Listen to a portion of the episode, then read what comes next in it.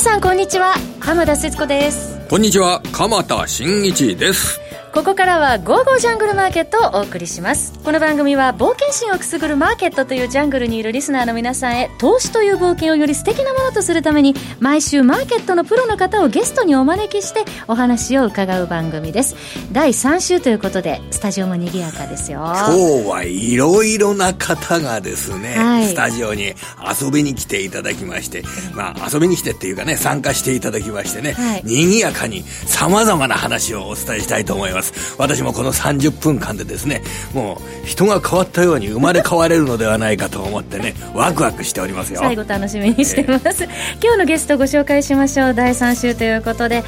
遠蔵株蔵さんこと田代岳さんです。こんんにちは。よろしくお願いします。そして EA ナビゲーターのエミリちゃんです。こんにちは、はい、エミリです。よろしくお願いいたします。えー、そして後半には、えー、ビーコミさんこと坂本慎太郎さんも登場しますのでお楽しみになさってください。楽しみですね。それでは早速進めてまいりましょう。この番組は投資家の位置をすべての人に投資コンテンツ e コマースを運営する「ゴゴジャン」の提供でお送りします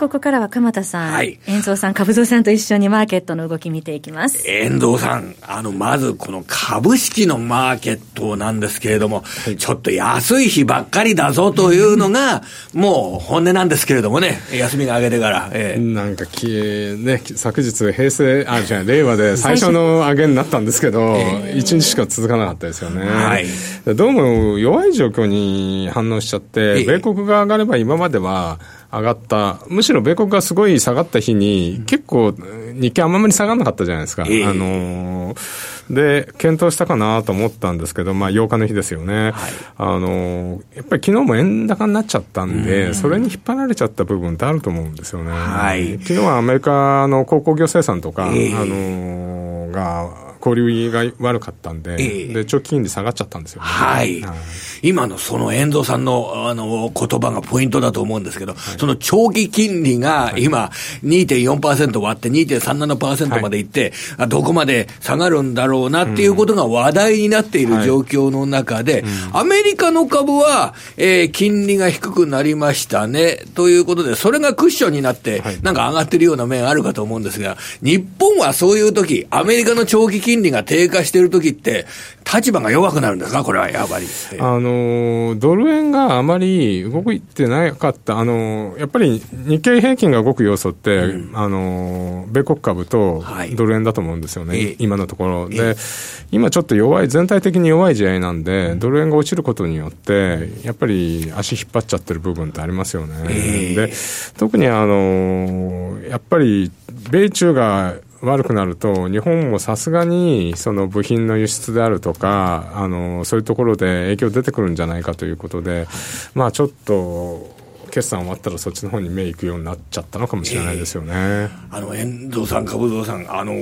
いわゆる日経平均の一株利益とか計算できるじゃないですか。はい、あの水準が、これ結局今、あの、決算発表前と決算発表の後と予想 PER が大体同じぐらいの数字で、今年度の業績見通し、おそらくこれ、横ばいというような、そんな状況になりそうなんですけれども、で、一方で、えー、予想している PER 自体は結構水準としては、あの、12倍をちょっと割ったり、12倍をちょっと超えたりとかいうような、そんな水準になっていて、株式投資やる上で、この水準っていうのは、あんまり割安でもないっていう、そんな水準なんでしょうかね。あのー普通であれば12倍っていうと、まあ、買いの材料になってたところなんですけど、やはり、ここの、ここの期までは、業績良かったとしても、米中がこうなってしまうと、はい、一応、落ちたところは年後半、まあ、IT 需要の拡大とかで、年後半復活っていうのが今年の一応シナリオだったじゃないですか。上半期、下半期良くなるっていう、下半期は良くなるだろう。下半期こそみたいな感じだったのが、あの、もしかしたら6月に G20 で米中、まあ、とりあえず手打ちするんじゃないの？みたいな楽観論もあるんですけど、それなかったら上半期、あ、下半期復活ないんじゃないの？みたいな、やっぱり先に対する、2020年3月期に対する、やっぱりちょっと不透明感が、ここに来てちょっと変えない。今まではおしめ買いだったじゃないですか。だそこはおしめ買えないなっていうのが今の状況かもしれないですよね。やっぱり、えー、の、株蔵さんの長い経験からして、こういう考え方ってやっぱりいいんでしょうかね。業績の見通しが上振れしそうな気持ち、そういう期待が増えてきたときは株価っていうのが上に向いて、はい、下振れしそうな気持ちになってきた場合は株価が下に触れてって、今回の場合はその米中問題の再燃によって、えー、今、企業決算で見通しが出てきたけれども、その線がまたた下に行きそうな気持ちになってきて、株価が下げている、はい、こんな捉え方でよろしいんでしょうか、ね、そうですね、やっぱりそういうことだと思うんですよね。で、一番マーケットがインパクトあって上がるときって、だめだ、だめだと思ってたのが、意外にだめじゃなかったり、もちろんすごく良かったらもっと反発するんですけど、この4月までの上昇っていうのは、12月にすごい悪いことを織り込んじゃって、そうでもないなって言って反発だったじゃないですか。えー、そうでもないなと思ったんだけど、やっぱりそうかなっていうふうになって、また今ちょっと落ち込んでるっていう、ちょっと今年それの繰り返しになっちゃうんじゃないかなと思うんですよね。あんまりいい、あの、楽観的な予想に反応しな、づらくなってきたっていうのが今の状況なんで、まあ一部でね、決算いいものって今日も跳ねてますけど、全体的に見ると、あの、弱いですし、もう騰落レシオ見てるんですけど、これがドスンと下がって、そこにはなかなかつかつかないんですよね。あの、割と騰落レシオが、今25日今日だと74%ぐらいなんですけど、はい、普通そこまでいくと、結構、反発したりあのするんですけど最近70%台でじわじわじわじわしてるんで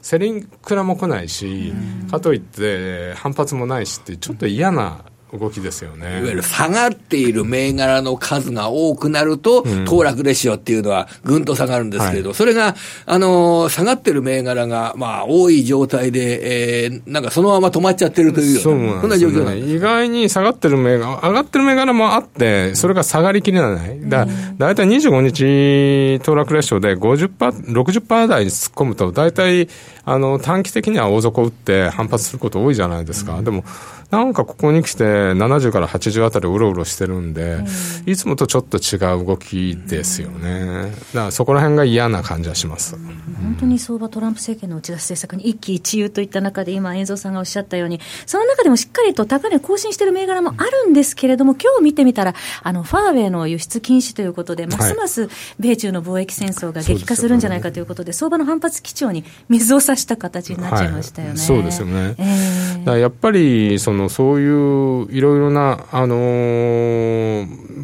米中の問題って、割と楽観的になるんじゃないのって言ってたんですけど、あの、やはりゴールデンウィーク中に、ナスダックも SP も史上最高値更新しちゃって、株のバッファーあるんで、トランプさん強気になっちゃいましたよね。だからそれで結構攻撃して、トランプさん、株落ちてくるとあんまり何も言わないんですけど、やっぱり株価、これ、株価見てやってんなみたいな感じですよね。ちょっと6月までは、この動きって、6月までに手打ちするって、ちょっともう考えられなくなってきたんで。これからの戦略としては、今の遠蔵さんの話聞いて思ったんですけど、株価が下がってきて、で、トランプ大統領が、あの、重視するのが、えー、貿易戦争で中国を敵国とみなすっていうことで支持を集めようっていうよりも、やっぱり株価の方を重視するっていうような動きに転換するかどうか。このあたり、えー、結構分かると面白いんじゃないですかね。うん、でもやっぱりあの、米中の覇権争いってこの先もずっと続くんで、この問題ってやっぱり株価の重要なテーマに、あの、向こう何年もなってくるんじゃないですかね。えーうん、もうずっとこれとは暮らさなければいけないと。株式市場を見る上では、それはもう考慮しながら投資を考えるということが必要になるわけですね。そうですね。その中で、あの、各企業がどういうその、サプライチェーンとか戦略を上げて、多分、この先も変わってくると思うんで、まあ、そこになんか投資のチャンスって見出せるような気もするんですよ、ね、ベトナムやカンボジアやインドネシアをさまざまな企業が重視するっていうことになれば、はい。はい、それでチャンスを得るような会社なども世の中にはあるわけでしょうからね。そうですよね。えー、昔、あの、1990年代までってココムってあったじゃないですか。あの、対共産輸出規制みたいなのがあって、えー、なんかそういう時代にちょっと戻りつつあるかなみたいな感じもしますよね。その共産権を、えー、中国ということで置き換えると、うん。はい、あの、もう話は分かりやすくなってくるわけですね。はい、えー、それで遠藤さん、あの、為替で、ドル、円で、円、あの、ちょっと、ちょっと上値試してるような感じですけど、どういうあの戦略がいいでしょうかね、ドル円相場これ。えっ、と、とりあえず110円が重くなってきちゃってますので、次落ちてきたとき、108円50あたりが非常に重要なサポートだと思います。まあ、108円50あたりで止まるのであれば、8円50から110円、111円ぐらいのレンジで、あのー、まあ、為替的に言うと、そのレンジでいれば、あまり企業業績に大きな影響を与えないと思うんですね。まあ、トヨタの今回の、あの、社内レートって110円でしたけど、ちょっと高いなって感じはするんですけど、まだ108から110ぐらいの間であれば、それほど影響を与えないんですが、8円50割れちゃうと、7円台突っ込む可能性十分にあるんで、7円、8円になってくると、ちょっとマーケットの雰囲気が悪くなっちゃいますよね。まあうん、この円を一段と買うときに買われるような状態になるときの前提条件というのはどうなんですか？やっぱり株だとかそっちの動きが、あの、動機づけになるわけでしょうかね。あの、ドル安なんで、あの、長期金利落ちたんでドル安ですよね。で、ドル安であればドル円落ちるけど、ユーロドルは上がるはずですよね。あるいはオセアニア通貨も対ドルで上がるはずですよね。でも、そのオセアニア通貨とかユーロドルが上がらないということは、長期金利安くなってもドル売りに、あの円以外は、ドル円以外はドル売りにならないってことなんですよ。結局円が買われちゃうってことは、やっぱりリスク回避の円買いになってしまうので、まあそれは株価とかなんかを含めたリスク回避の動きがまた復活してきたっていうふうに見ていいんじゃないですかね。なるほど。うんここまで遠蔵株蔵さんにお話を伺ってまいりました。えそれでは、ここからは EA 特集です。エミリちゃんのご登場です。EA ナビゲーターのエミリちゃん、こんにちは。こんにちは。よろしくお願いします。いつものように、それでは、ゴゴジャン EA ランキングをお願いします。はい。ゴゴジャン人気 EA ランキングトップ3です。はい。まず、第3位が、ピップスマイナー EA 追加エントリーです。はい。こちら、現在ランキングで4位のゴゴジャン人気 EA ランキングの常連であります、ピップスマイナー EA にさらに追加のエントリーをさせるための EA となっております。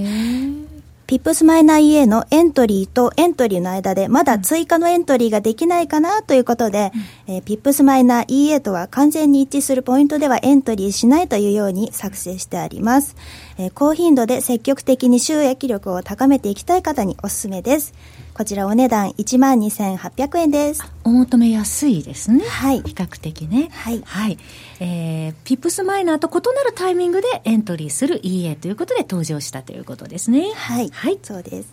続いて第2位です。一本勝ち。うん、トレーリングストップで幸せに一本勝ちということで、えー、独自のロジックで相場を常に監視し、勢いのあるトレンドに乗り、押し目でエントリーする EA です。乗ったトレンドがしばらく続く場合、トレーリングストップしていき、期待利益が無限大で、えー、逆に勢いが弱まれば、素早く賢くクローズするということで、えー、1ポジションのストップロスは80ピップスなので最悪の場合も損失が限定的です。えー、お値段が5万円となっておりますが、なんと2個目以降は半額セールをしています。じゃあ、お求めやすくなってるということですね。はい、あの、田代さん、いかがでしょうか、この幸せの一本勝ちって。今お話伺ってる限りでは、すごい使いやすそうですけどね。なんか、ネーミングがすごくセンスありますね。トレーリングストップで幸せに一本勝ち。はい。やっぱりこれ、山下泰裕のようなね、はい、あの、柔道の仕事をするんじゃないでしょうかね。足を痛めた相手の足をね、こんな攻めない。やはり堂々と。ね、戦っていくという、々堂々と。やっぱり日本柔道一本勝ちですよね。ターゲット絞ってという。パフォーマンスがね右肩上がりになってますね、はい、そうですね、はい、こちらの EA 以前にもあの午後じゃ人気 EA ランキングでご紹介したことがあるということで、はい、結構あの長くランキングに、うん、はい、不動の人気なんですね。はい。そして1位です。はい続きまして第1位です。えー、前回、うん3位でご紹介いたしましたインスタ FX エボリューションです。あ、1位になったんですね。はい、1位になりました。はい。はい。えー、コンセプトはおしゃれをするように楽しく簡単な EA ということで、初心者の方にも使いやすく、しかも流行のインスタ映えをするような良い成績を兼ね揃えた EA です。えー、こちら20年間年単位で損失が終わ損失で終わった年はないとされています。えー、作者のアレクサさんは、えー、普段はとある、とある企業で AI 系のシステム開発をしているそうなんですが、その培ってきた AI 技術を応用して皆さんに愛される家を作っていきたいということだそうです。えー、今回52%収益アップのロジックに進化したそうです。こちらあの人気のため、なんと今日から値上げということで、はい、ちょっとだけ高くなりましたが、1万6800円です。いやそれにしても1999年から20年間バックテストでも優位性証明してるってすごいですね。その間にね、いろいろなその暴落とかい。っぱいあったのに、はい、それをこなして、やり年間で負けなしってすごいですね。さすがその AI のスペシャリストの方がお作りになってるっていうだけあって、信用度の高い、はい家になってるんですね。ね。はい、えー、ランキングでトップ3お話しいただきましたけれども、はい、ここでゴゴちゃんからキャンペーンのお知らせ、はい、エミリちゃんあるそうです。はい、えー、ゴゴジャンと FX 会社のタイアップキャンペーンがただいま開催中です。はい、えー、ガイタメファイネスト FXTF、うん、こちらの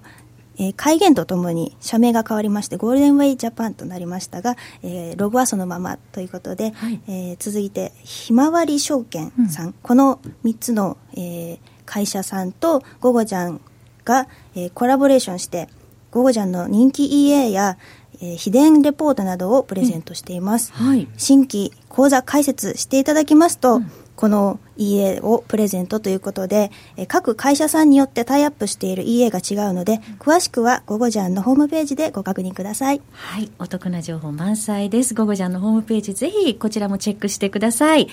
えー、来月の第3週も今話題の EA 特集をお送りします。えー、ここまでのお時間は、遠蔵株蔵さんこと田代岳さん、そしてエミリちゃんにご登場いただきました。お二方どうもありがとうございました。この後は B コミさんこと坂本慎太郎さんが登場します。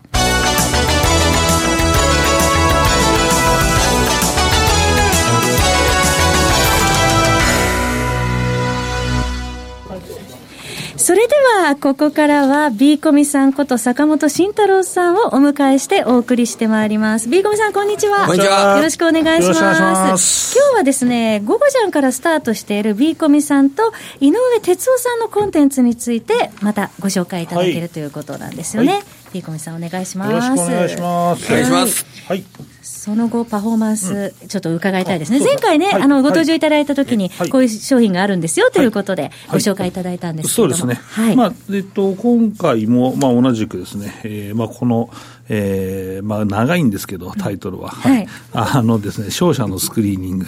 勝者のスクリーニング、はい、えーまあ、株ハイブリッドバトルという、はい、まあ、名前なんですけど、やっぱりスクリーニングをですね、皆さん、まあ、して株を、まあ、やると、えーえーまあ、銘柄選択するというところなんですけど、まあ、あの普通、一般的に皆さんのスクリーニングは、やはり、まあ、一つあるデータをですね、えー、まあ条件を切って、えー、まあ抽出してくるわけですけど、まあ、それをですね、高度化したものをですね、井上哲夫先生がもう十何年ですね、えーまあ、ずっと作られていると、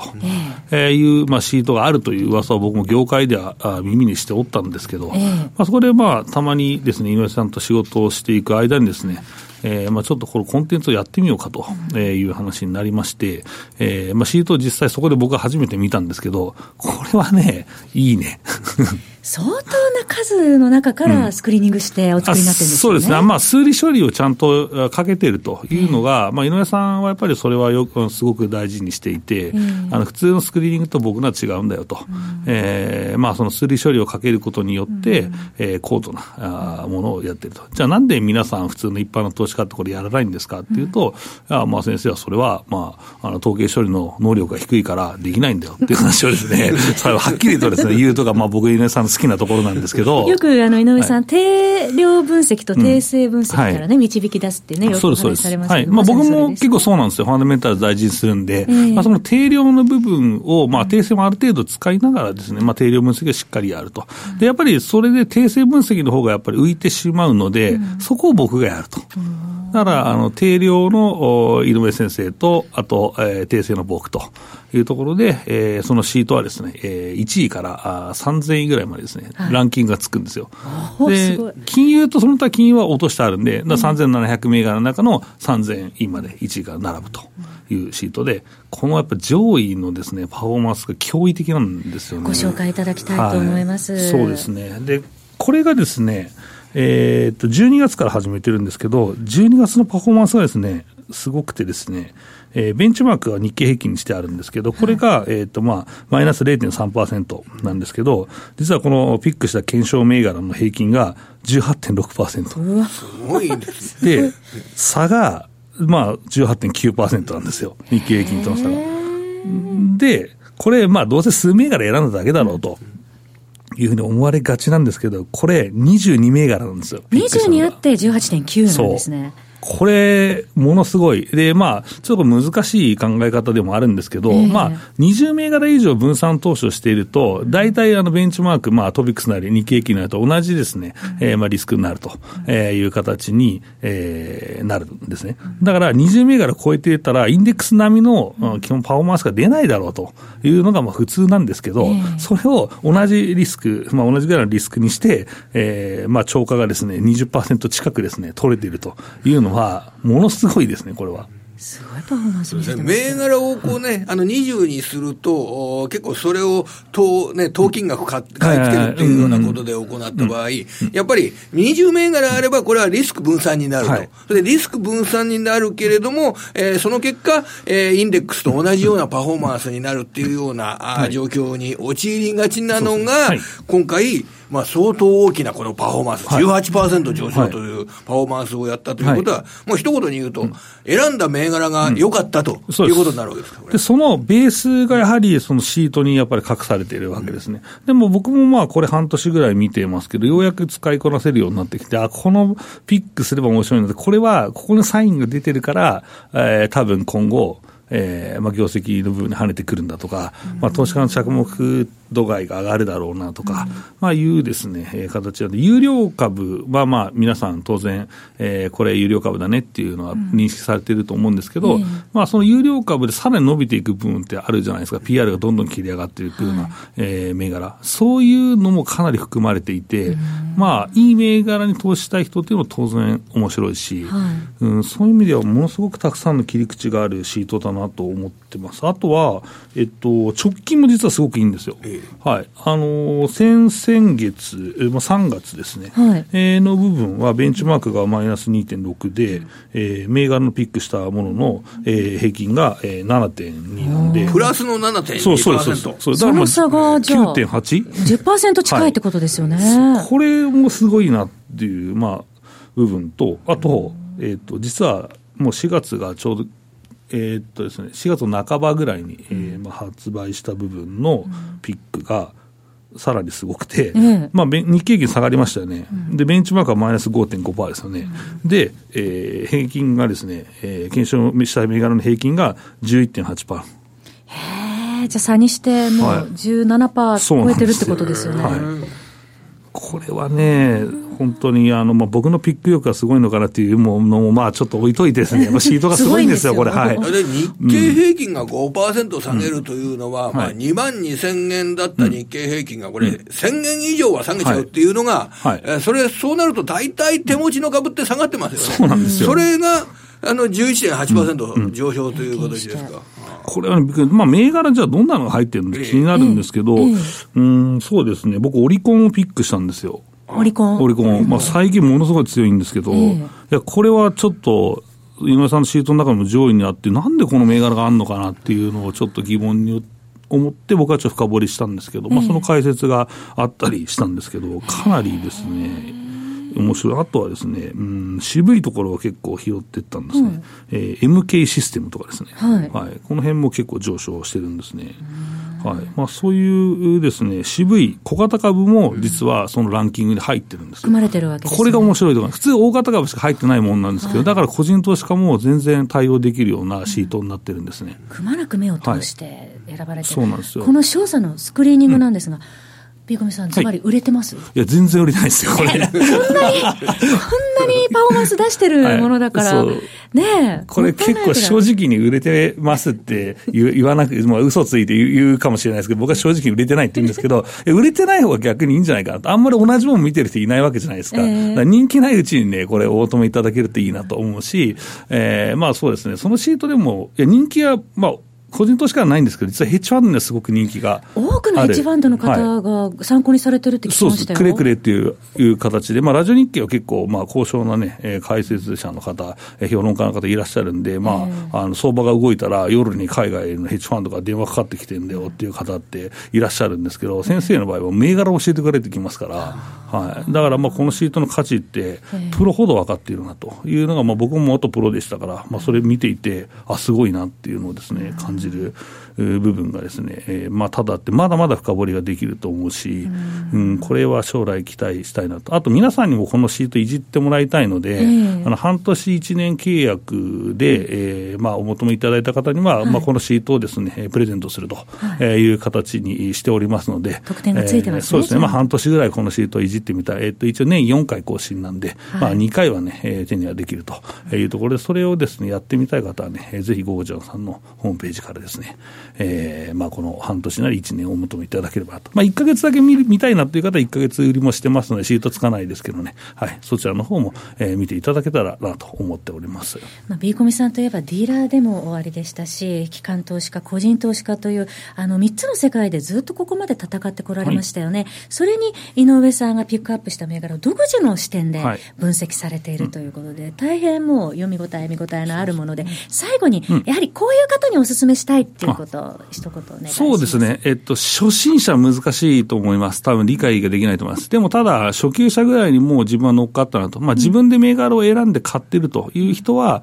えー、ついてこれると思います。で、これただ、あと銘柄、だけの話じゃないんですよ、実は。前段が長くて、まあ、全部で大体2時間ぐらいやってるんですけど、前段、はい、2時間以上やってる月もあるんですけど、前段はですね、えー、まあ井上さんと僕のまあ相場のですね、分析、えー、ですね。で、井上さんは需給の鬼と言われる需給の細かいですね、えー、まあ資料を持ってこられて、で、まあ僕がそこで、まあこれはこう思いますねと、いや、ビーコミ君違うよ、こうだろうとか言いながら、まああの、お互いの視点でですね、えー、まあ見てると。まあそれがだからハイブリッドバトルっていう、まあゆえんなんですけど、えー、そうですね、まあ、それと井上先生オリジナルのテクニカルもあったりして、そのサインも、ね、当たるんですね、先月、まあまあ、下落しますよというときは、まあ、サインがちょうど出てまして、下落の発端もですねそのサインで当ててますから、結構面白いなと思いながら、まあ、ゴージャンさんでそれだけ見たいという方は、えー、井上先生のメルマガありますから、はい、そちらの方を、えーまあ、見ていただいてもいいのかなと思いますね。はい、はいまあ、あのこのコンテンツで、まあ、覚えておくべき銘柄っていうのが見えてくるっていうの、ねうん、そうですね、はい、あのあと銘柄の目の付けどころと、はい、まあ、やっぱり有料株、いいのをですね、えー、いい株をですね、えー、さらに伸ばす、伸びるところをまあ見れると、そのあと変化ですね、はい、えー、変化をつかむというのは非常に、えー、投資家の成長に有用なんだろうと思ってます。はい、商社のスクリーニング株ハイブリッドバトル、えー、午後ちゃんのホームページぜひご覧いただいてお申し込みいただければと思います。カートに入れるポチッとしていただければすぐにお求めいただけけるようになっております。えー、ビーコミさんこと坂本慎太郎さんどうもありがとうございました。えさてお別れの時間ですが、まあ、株式市場はあまり動きは良くないんですけどね、うん、今日ビーコミさんのお話なんか聞いて、うん、まあ、投資対象を選ぶ楽しみ、はい、これがすごくワクワクしてきましたね。本当、ワクワクしてきますね。お話聞いたらね。ぜひこの後皆さん「午後ちゃん」のホームページもぜひチェックされてください、えー、そろそろお別れのお時間です。鎌田さん今週もどうもありがとうございました。それではまた皆さん来週この番組は投資家の英知をすべての人に投資コンテンツ e コマースを運営する「ゴゴジャー」の提供でお送りしました。